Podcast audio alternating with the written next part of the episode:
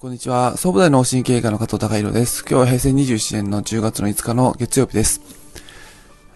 あの、最近、ニュースや、あまあ、報道などで、芸能人や有名人の方が、あの、癌で亡くなるっていう、うまあ、報道やニュースっていうのがちらほら見られる、えー、ますので、まあ、その、いう報道がなされるために、えー、まあ、乳腺外科には、まあ、列をなしてきたりです。あの、まあ、あの、あと脳卒中やくも膜下出血っていう報道がな、あの、誰か有名人の方がななるたびに、まあ、脳外科、あの、患者さん多くなったり。で、えー、まあ、そういったことが起こるたびに、えー、まあ、本当に、その、癌の予防の検診って意味あるのかっていう話が出てきたり。で、えー、癌の予防検診自体が、まあ、癌を引き起こしてるんじゃないかっていうことを言ってみたり、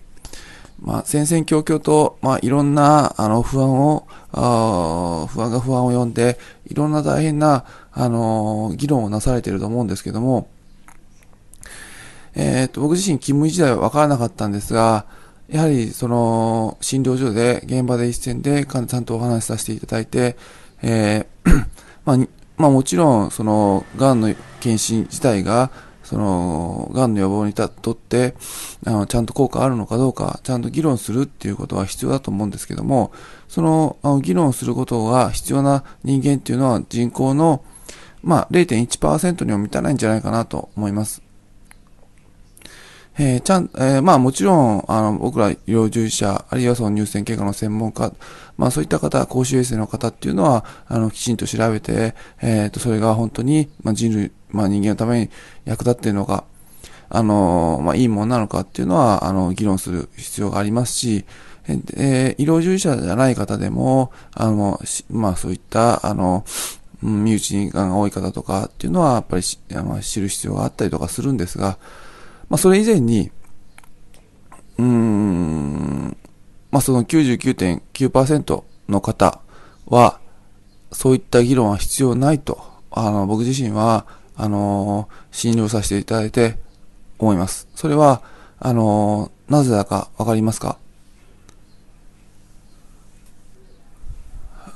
まあ、いろんな不安が世の中回ってるんですが、あの、本当にあの、僕自身はその意味のない不安だと思います。それは、あの、例えて言うならば、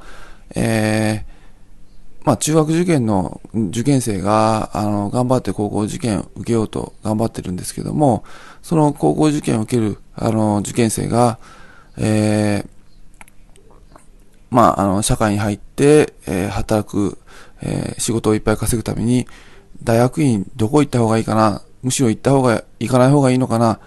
仕事始めるために大学院、仕事のパフォーマンス上げるために大学院行く方がいいのかな、行かないのがいいのかなっていうことを高校受験前に悩んでるようなもんで、あのー、まずやっぱり悩む順序があると思います。もちろん大学院行くか行かないかっていうのは大学入ってからあの考えればいいわけであって、で、えー、高校生の時、あの中学生の時に大学院行くかどうかなって悩んでも意味がないように、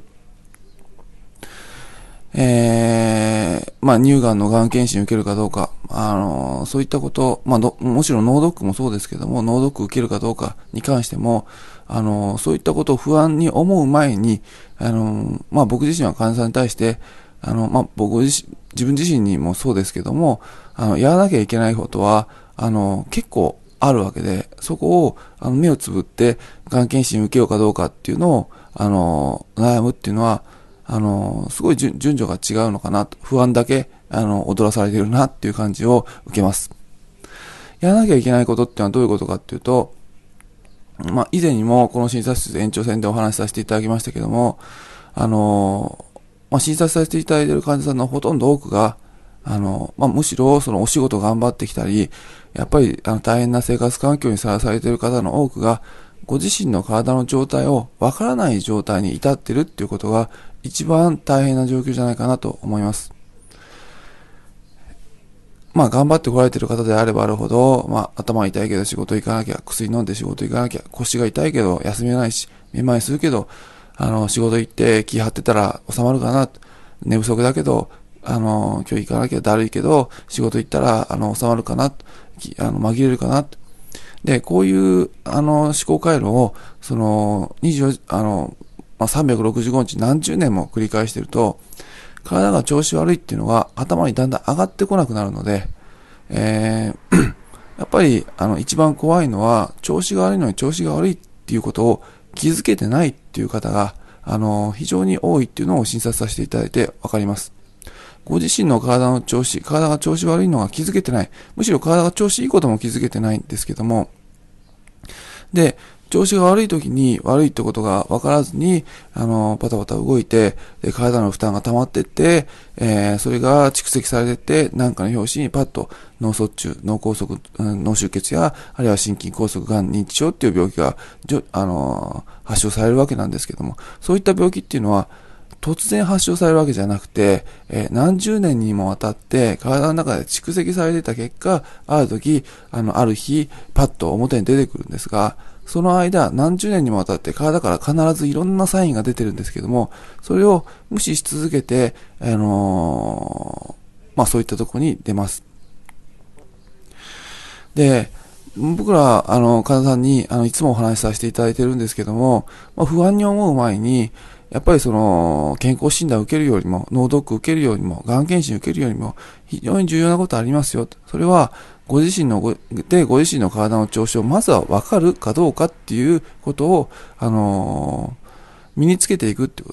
ことだと思います。で、えー、やっぱり体の調子がいいか悪いかっていうことを、もう一回感覚を取り戻す、分かる感覚を取り戻していく。そこが、あの、今、やっぱりその、多くの方に、あの、盲点としてなってるとこなんじゃないかなと思いますし、まあ逆にわか、あの、本当の意味で、ご自身の感覚、体の調子がいいか悪いか分かれば、まあ、採血も必要ないですし、まあ、脳毒や、あの、